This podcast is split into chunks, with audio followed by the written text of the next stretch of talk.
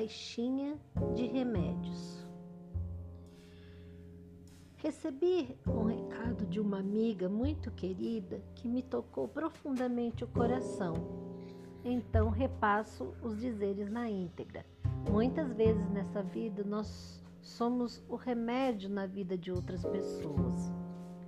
Sua presença alegra a vida das pessoas, é um poderoso remédio contra a tristeza, depressão, contra a dor e os sofrimentos da alma.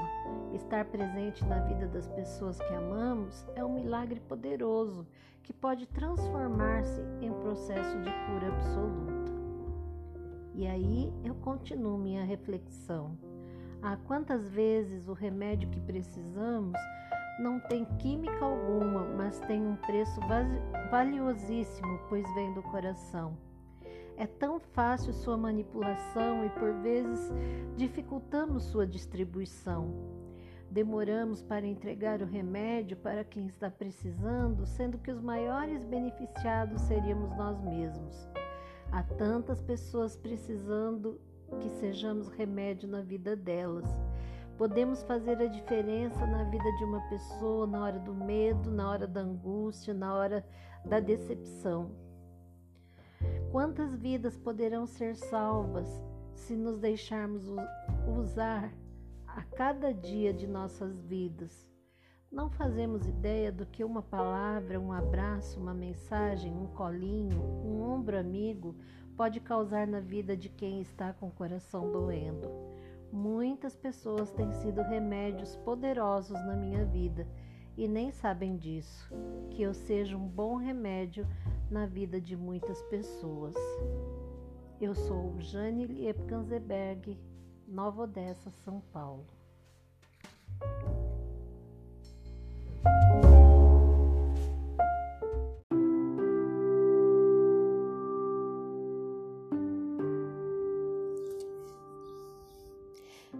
Perdoar não é uma tarefa das mais fáceis para o ser humano. No entanto, é mais difícil ainda perdoar alguém a quem amamos, a quem nos entregamos, uma pessoa em quem confiamos e que nos traiu. Toda decepção machuca, mas o desapontamento causado por um amigo, um irmão, um amor, nos machuca muito mais.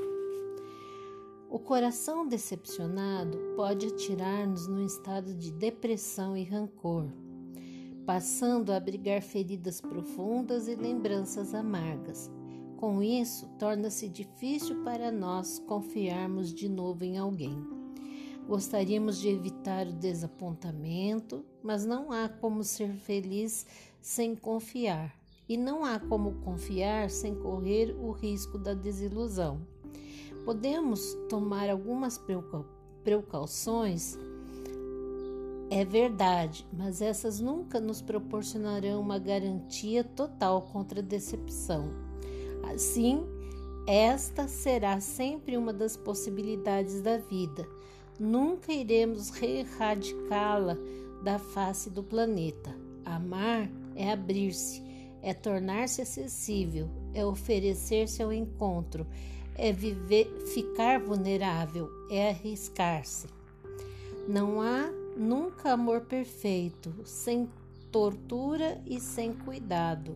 Amar é ter Deus no peito, outra vez crucificado.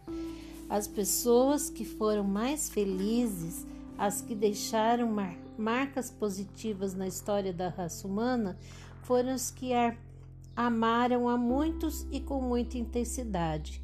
Foram também as que experimentaram o sofrimento e o desapontamento. A maior prova disso encontramos na vida do próprio Senhor Jesus. No entanto, ele deixou a lição de que podemos superar a decepção com os que amamos, desde que enfrentemos com confiança em Deus e com o dispor de perdoar aos nossos ofensores. Deus nos ajude. Eu sou Jane Lieb Kanzeberg, São Paulo, Nova Odessa.